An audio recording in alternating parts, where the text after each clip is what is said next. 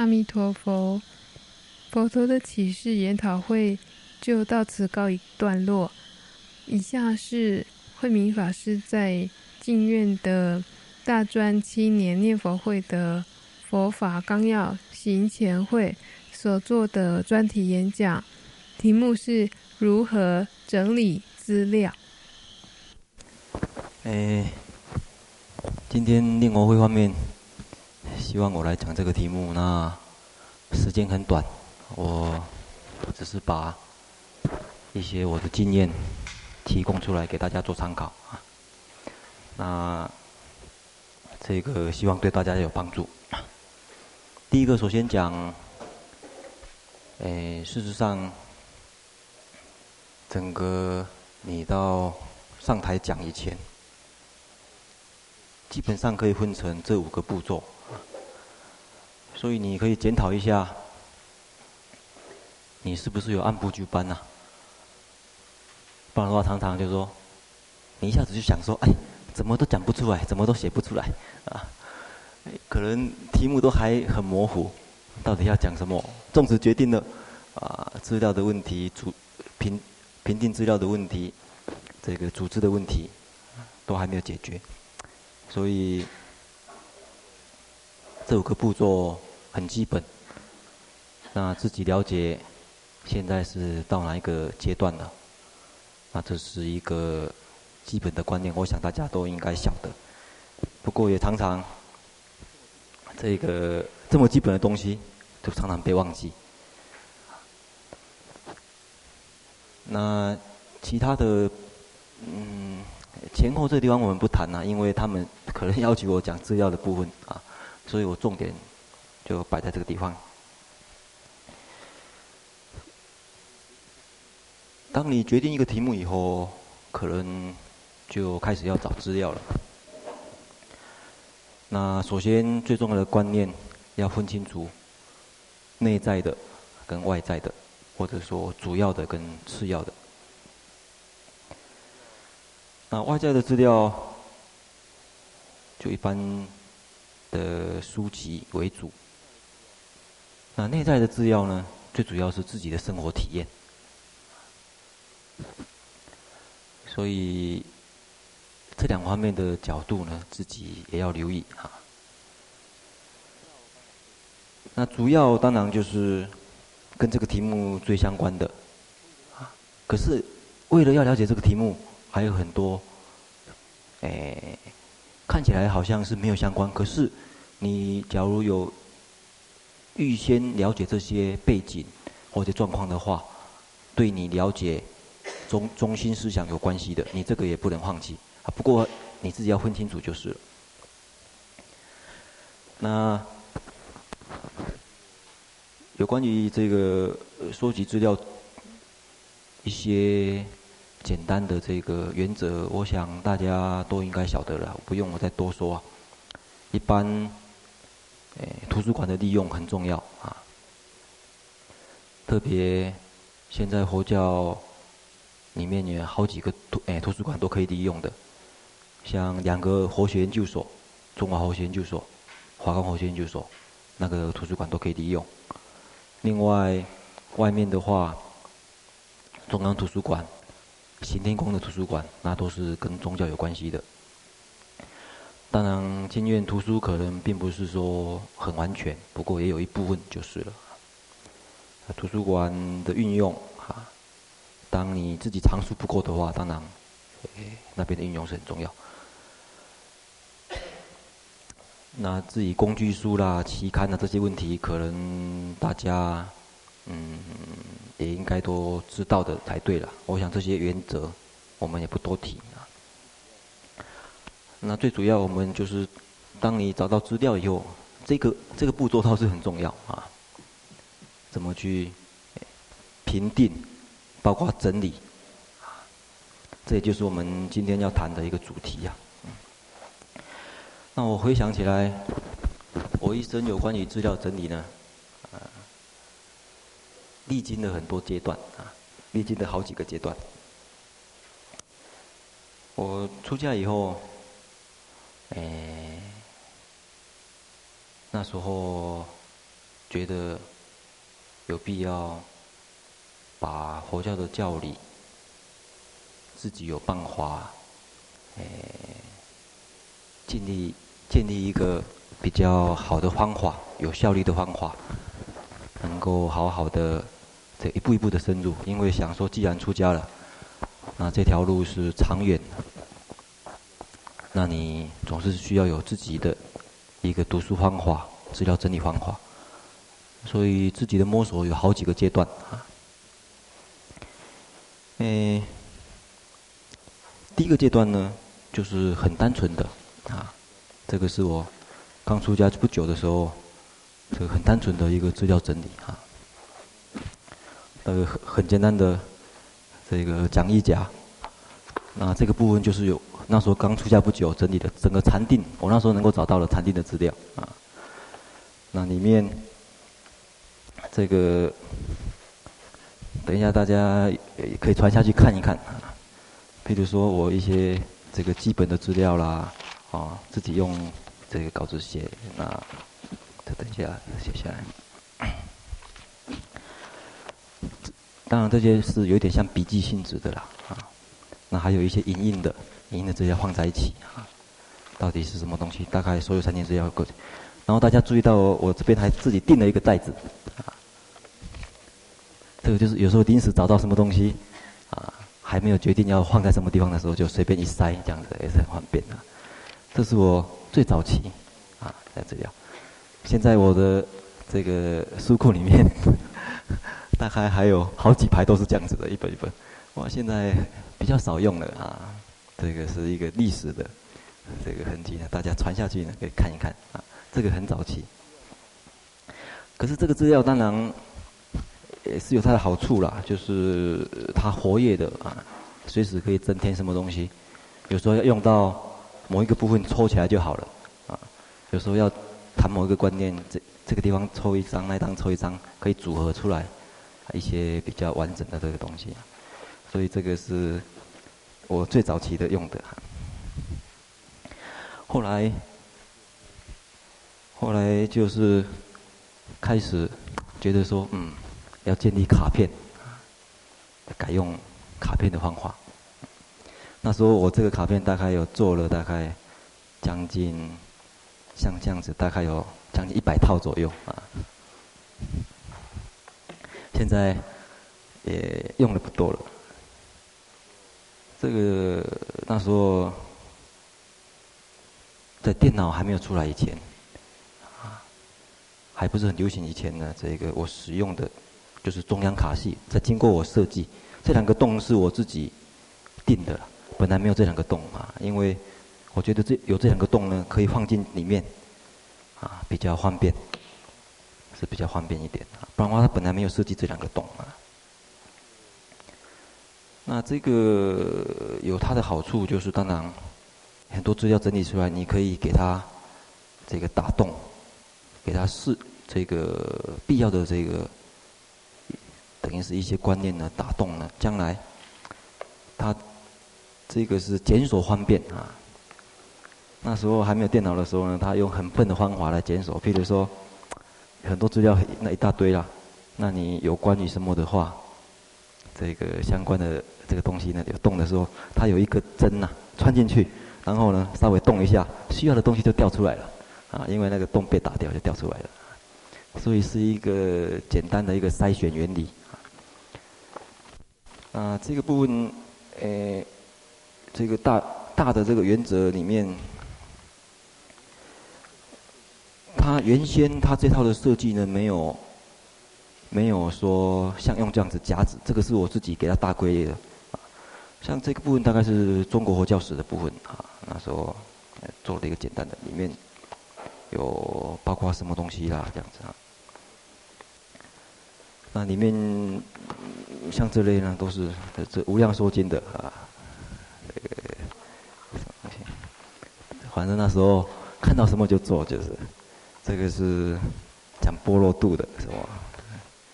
这个是讲大悲咒，一些大悲咒这样。这个是讲什么呢？啊，这个是讲这个中国哲学、中国中国思想的，类似像这样子，反正什么东西呢，就给它分类，然后就排着。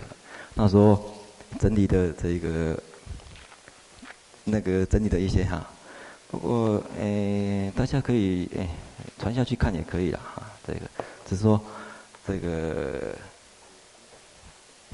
已经是古董了啊，我想。后来，后来这个电脑开始，这个呃开始流行以后呢，就改用电脑。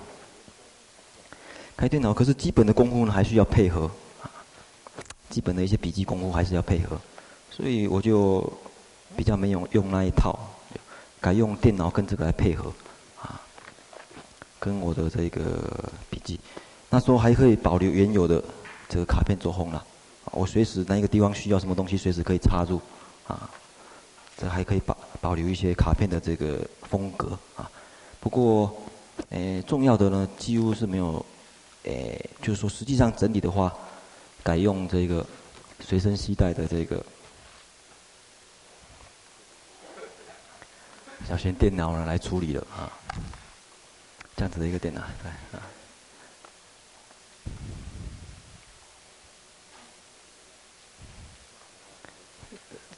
像这样子的话，这个随时叫的话啊，需要的东西有时候还蛮容易出来的这样。那所以变成基本的笔记到这边呢，这个是一个简单的一个阶段。那因为它很小很方便，随身放着，携带什么打什么东西，也是有它的方便处。所以大概是我整个资料整理的这个三个阶段呢。那不管怎么样，或许大家觉得说，假如没有电脑的话怎么办呢？就没办法整理了，还是这样？这个也不一定啊，因为原则是一样的啊。那这一个，那这本翻的时候请小心一下，因为几乎快有快被我翻破了。呃，所以有时候会这个掉下来，这这注意。好，那我们就正式讲，来讲一些这个实际上的基本原则。不管你有没有用电脑，不管你有没有卡片，不管你用什么笔记的方式、笔记的方式、卡片的方式、电脑方式，我想这些都是基本原则需要知道的。诶，对于资料。诶，当然有最基本的。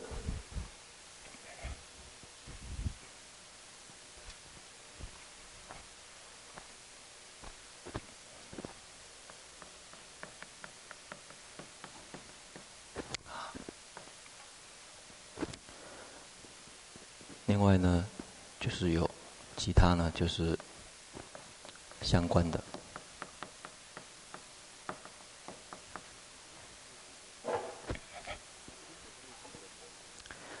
那这边所说的基本，特别是指这一个藏经里面的东西啦，经文也好，论文也好，那当然是一个基本啊。相关的话，就是其他你们找到的这个书，这个是有所不同。那我这边是，并不是讲基本或者讲相关，而是讲说。比较普遍性的一个观念而已啊。我举一个例子啊，像借我一下，哎，以佛光为主呃来看的话，像我们这次推荐的这本书啊，啊，那推荐的话，其实大家就比较省力，不必去特别去想这个问题，因为是我帮你推荐说。哎，这那这本是可以参考，所以作者这些问题呢，你或许比较不用费力去想啊，因为这些资料里面作者的背景，他的这个可靠性，在在这方面领域的可靠性呢，这是蛮值得重视的一个问题。所以常常看到很多同学有时候在准备佛法纲要的时候，随便报章杂志刊登什么类似的文章。可能就 copy 下来，说不定就照着讲了。可是这个作者怎么样呢？等等这些问题，可能自己也不清楚啊。所以至少在这个层次上，我们，诶，不太有问题啊。假如根据这本的话，因为本身这个作者他在这方面的权威性很够，所以我们算是值得信任，而且他算是也这方面的专家来写这方面，正好是最适当的。所以像这类都自己要稍微评判一下啊，哪一个人哪一个人写的他很适合哪一个领域啊，这些是基本的观念呢。然后他这本书是是是他是写给什么对象的啊？呃，自己也要分清楚啊。我举一个例子喽，像这本的话，它的对象就很广泛，几乎是深入浅出啊。诶。学者来看也很好，那一般的人来看也相当好哈，算是相当难得的一本，这个算是活法概论的书了。那这样子的像这样子的广泛度就比较高，像我的硕士论文、博士论文，那我那个就很局限了啊。那你要用的话，你心里要有所准备啊。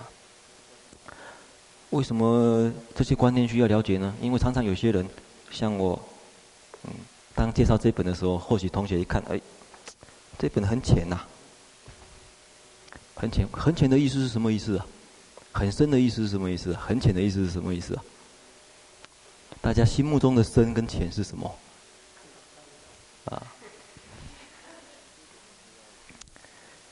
所以这一点也是要注意，就是可能大家印象中深，他这本假如写文言文的话。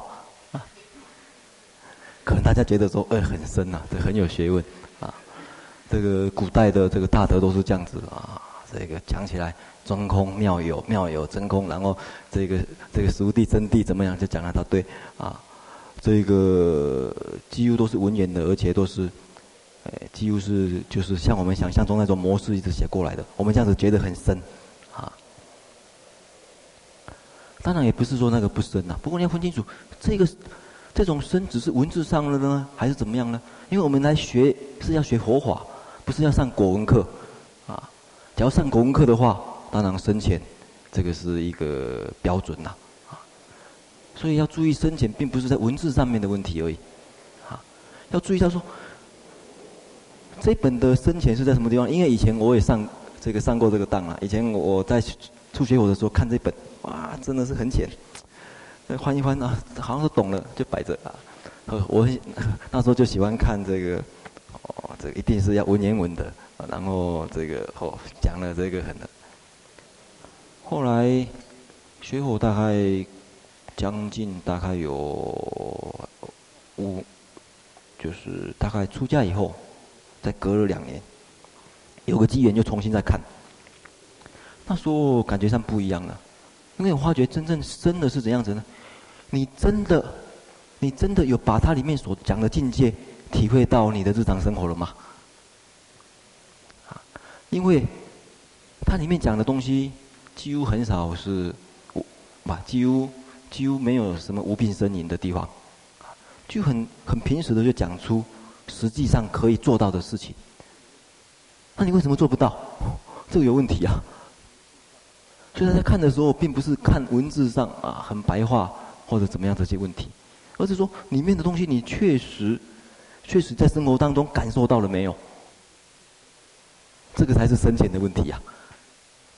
啊，所以那时候重新就重新来想，他每一句话每一句话，我真的有感受到自己的这个骨骨头里面吗？那个地方就是一个深奥处了。啊，这是一点。另外一点，它展现出来是不是完整？这也是一个啊很重要的一个评鉴。所谓展现的完，那完整就是当这个作者他在写的时候，他会把他整个整个写的经过，你看得很清楚。啊，譬如说他为什么会这么说，他根据什么经这么说，他还告诉你这个经可能在什么地方。不相信你可以去查。啊而且查完以后，你可以比对，哎，为什么这个经、这个经这么经摆在一起，他就有办法想出这样子的一个事情呢？我为什么不可以啊？以前以前我也看过这部经啊，他为什么就这样看过去呢？他有办法把这一段拿来这边用，为什么 为什么我看不到呢？啊，所以从中我们可以学到很多，哎，人家很独特的一种眼光啊。这他引用的好像很奇怪呢。这部经这部经以前我就看过啊，可是我就想不到可以这样子来体会，啊，可以这样子。还有这部经跟这部经，我没有想到说这两部经可以合起来，来想出一个新的一个什么体会，啊。所以这些它展现的完整度呢就很这很重要，因为有的人写的东西呢，你看不出他为什么会这样子啊，所以你这样子就很难学，很难真正的学到他的这个功夫啊。因为他就是几乎是不太展现他整个学习的经过，你看不出他的学习经过，啊，或者他的思考经过，啊，他的运作经过，你这样子学起来几乎是只能够看到他表面上的东一个一个结果而已，是整个过程他怎么酝酿过来的，你实在是很难琢磨啊，很难琢磨的时候，你学起来当然就辛苦。所以展现的这个呃这完整性呢，也是啊，也是一个、呃、自己要了解的这个。那那当然这本在这方面展现的完整性啊，也算是很过啊。所以这是一个、呃、为什么会推荐这本书的原因。那以后大家要去找另外一本书别的书，其实也是要注意这三点。对那个作者的了解，他是不是真的就是这个很可靠的啊？当然，这方面你可以请教一些过来人啊。好，那接着我们就讲最主要就讲这个资料的整理啊这个问题啊。一般你们看书可能就一般看书或者上课听笔记，哇，就这样记下来，记下来，记下来，几乎很少去想什么，诶、欸、诶、给他分分析呀、啊，或者说怎么去运用啊。事实上，笔记也好，卡片也好，至少你要注意有这四种不同，你要给它分清楚，啊，常常都混淆在一起了。你没有分清楚，你分不清楚。譬如说，这个最这个是最基本的，你完全是引用别人的呢，啊，这个用英文的这个那个呃，大写来看，S O。P Q 的四个原则啊，所以有时候一张卡片也好，一张笔记也好，我会在这边注明这个东西是 Q 的，啊，表示是完全引用别人的东西啊，或者用这个 quotation 哦，引号还引自什么？那这个这个是。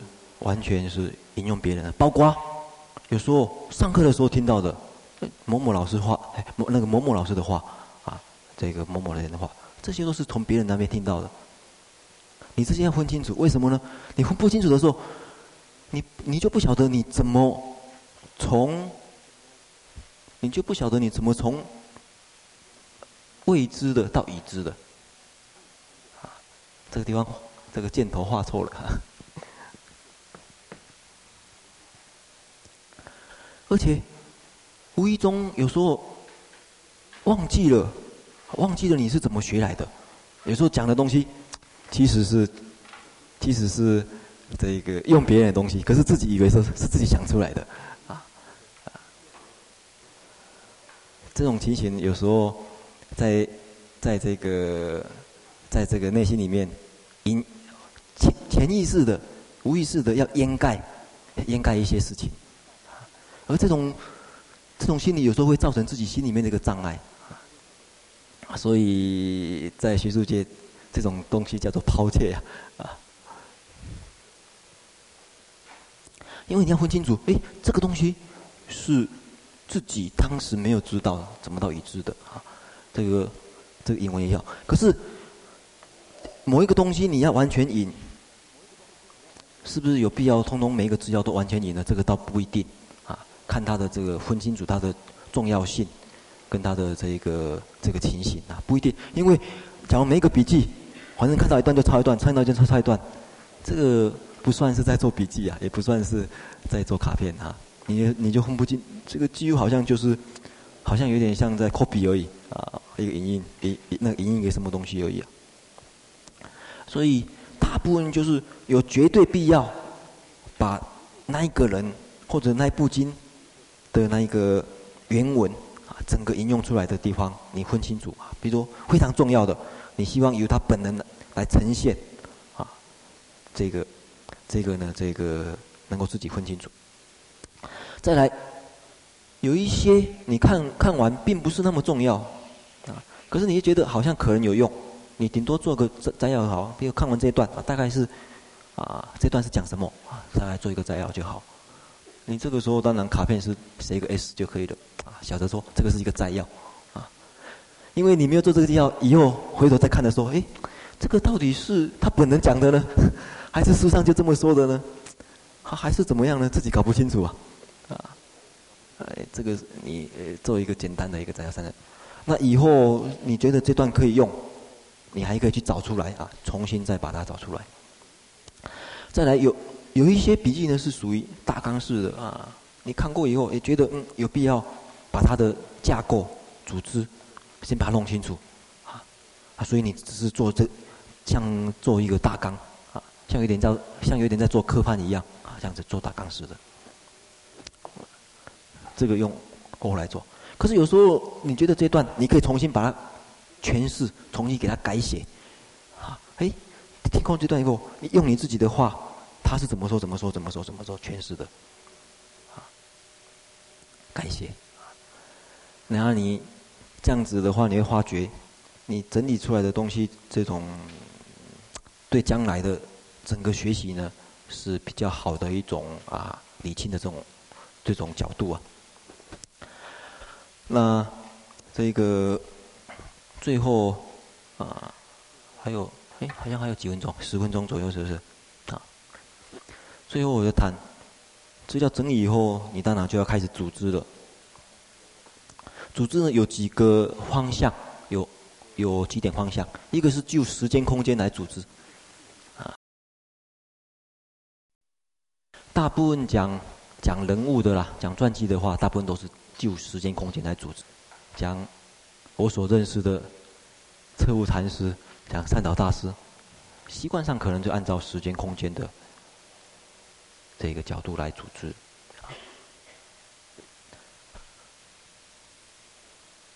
像会议室上一次分的讲义里面也是一样，里面假如有一些，比如说，哎，完全是蕅益大师他就注明第几页，可是有一些你自己的这个东西啦什么啦，哎，可以做其他记号啊。让别人晓得说，哎，这个是你独自提出来的这些看法，给别人讲义的时候也是一样。另外一个就是最简单的，就是你组织的话，哎，从很多未知的、未知的这个东西、未知的概念，你经过你的这些资料收集啊，晓得了，晓得有这件事情，告诉别人一个新的一个事情，这也是一个方向。啊譬如说讲五音，哎，五音除了这本所说的以外，啊，像我们编的这本《佛法纲要》以外，或者说这本书以外，他这边讲的以外，我觉得还有很很多东西，啊，里面没有讲的，可是我觉得很重要的，啊，你这样子报告，做一个报告呢，才有它的这个价值性呐，啊，否则大家在家里看就好了，在家里看就好了。何必为何必来这边听你讲呢？所以你总是会告诉人家，人家没有知道的东西，啊，人家没有注意到的东西，这是一个很简单的角度，啊。再来，同样讲五音，题目你可以做一种从比较跟对照的角度来做，啊。就说五音这个观念，在某一部论里面是这么说，在某一部里面就说，哎。好像看起来不同啊，可是真的不同吗？它可能有某一部分相同，某一部分不同。哎，你可以做一个比较啊，啊，同样五音这个讲，啊，五音，某一个学派某一个人这么说啊，某一个另外一个学派这么说，这个是很简单的一个比较。所以你们讲活纲要注意这些，这些这个，哎，这些角度，这样讲起来，你这个演讲才有，你这个上课才有它的这个存在意义呀、啊。否则你自己也搞不懂，上来反正就是念念念念讲讲讲讲讲，自己也搞不清楚到底要交代别人什么事情，那你自己也觉得没有意思，下面的人也觉得没意思，好像每次去，去一次跟去两次也没有什么差别，啊。这个去三次、去四次，好像都没有什么差别。这样子的话，当然你也难过，下面也难过啊。可是你很清楚的每次告诉别人，我能够提供你什么东西，我能够提供你什么东西，那就不一样了。同样的五音，同样的六界，一百个人来讲，可一百个人都不一样。你看，有的人从这个角度也可以啊，啊，来自于五音跟六入的一个比较，啊，一个对照啊。或者《心经》里面讲的五音，《般若经》里面讲的五音，跟呃居士里面讲的五音这些问题，这些一个很简单的一个比较角度啊。再来，这两个是相对的喽。嗯，譬如说，你从五音的一个普遍性啊，五音法普遍性是什么？无常啊，苦、空，这些是无因的普遍性。可是你从这个无因的普遍性里面，你要告诉人家一些很特定的经验，一些很特定的经验，比如说，没有错，无常、苦、空这个事情是普遍性是这么说，可是实际上的具体的例子、具体的经验是什么？你透过你的种种资料的整理，告诉别人了。你这个时候定的题目就可以从从无常、苦、空来谈五音，或者说，我我的苦、空、无常的经验，啊，一个新的角度啊，啊，为什么每次都是题目好像都是五音，啊，啊，这个大家看的好像，这个没有什么，呃，这个听的价值或者学的价值的，你总是要告诉别人。你这是上台的一个存在价值啊，一样的，这反过来，从一个很特定的经验，譬如说你的这个很很多生活经验里面，去找出一个很普遍性的一个原理，这是反过来的。像这种角度啊，比如说，你可以讲，哎，这个。在碰到什么境界的时候，碰到什么事件的时候，你的一些哎感想啊，题目可以往这方面定，不一定。再来，这种方式就是从问题到答案。哎，对无音这个问题，你到底有什么问题意识？比如说，五音，它到底它的顺序为什么要这么排？色受想行识。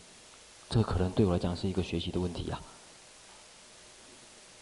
那我就针对这个问题来找他答案呢、你很清楚的告诉人家，我今天要来解决五音的顺序，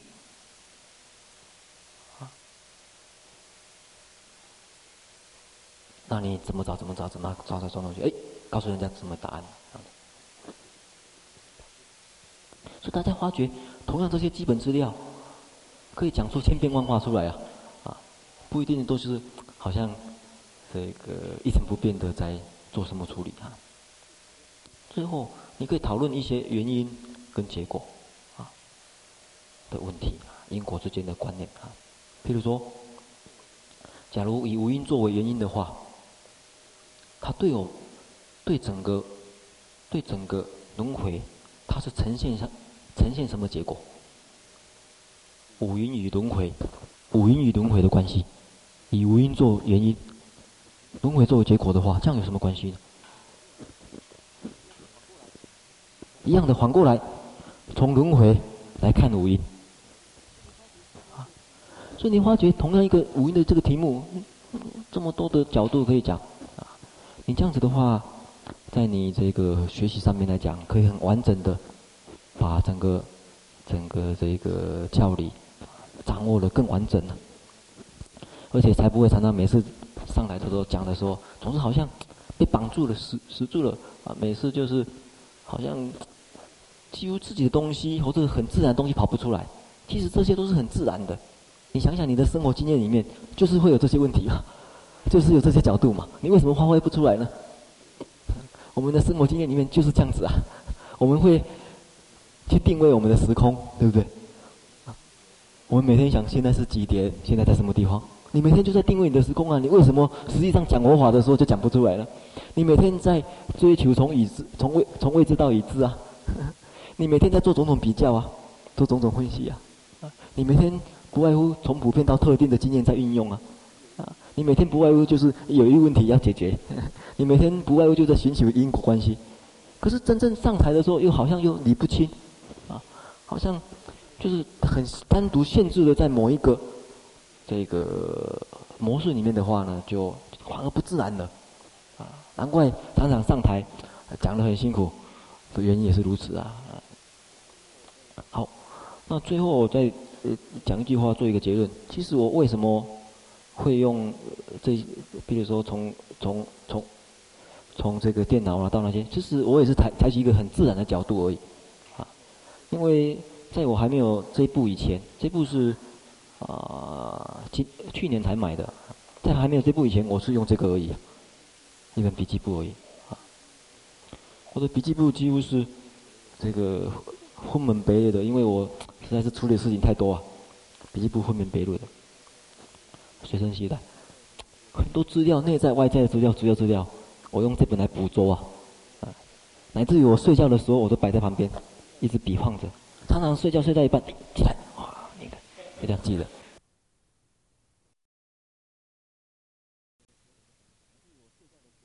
乃至于我睡觉的时候，我都摆在旁边，一直比划着。常常睡觉睡到一半，起来，哇，那个一定要记得。啊，真的这些很重要啊。有时候走路走到一半，一个感受什么，就啪就写下来了。这个几乎是啊，我这个用这本。那那个人家觉得不可思议，我这本小小的笔记本就可以管理很多事情。前面大概都是一些有关于这个一些生活的经验，这个是第一第一类。第二类呢，这些是有关于经验的事情啊，有关于经什么经验的事情呢？我就写在爬有关于下来这边。第三类就是我上课的，我所开的课，我每一课每一个课我给他一个，再给他一张纸。常常有想哎，半路想到哎，这个课应该这么上，我就马上把它写下来，就这样子。这个呢是有关于我个人研究的研究的部分，我常常要做一些呃个人的研究啦，发表一些论文啦，啊。再来呢，这些呢就是有关于这个我的学生呐，还有这个我所指导的学生他们的这个进度的控制啊，乃至要给他们做什么指导啊。啊在这个部分啊，这个炉上也有列在这里啊。有时候要这个呃做一些国科会的资料，需要他做的时候，所以所以说，最后像这些就是一般常用的呃这个跟生活有关系的讯息啊。这个邮局这个邮局的资料，普通信五块钱，呃国际线多少钱？这邮局的资料啊，这校对的资料。因为为什么呢？我后面就有一个小邮局啊，这个这个什么邮票放在这里，这个影印卡什么东西，眼镜布在这里，啊，这个进院的人的名单在这里啊。有时候名字叫不出来的时候，看一看就晓得，啊，对的，对。所以有时候很小的一本笔记簿就可以做很好的一种捕捉啊，捕捉你那日常生活的很这个。这个诶很多事情啊，所以大家也不要觉得说好像没有电脑就没有办法办什么事情。以前我就是靠这一本，然后回来再慢慢整理到其他地方去，再补充到什么地方去也可以啊。好，时间超过了，先讲到这里。这个传下去的东西记得传回来。虽然虽然很少去用了，变成古董了也不一定了。不过这个呃留作纪念就是。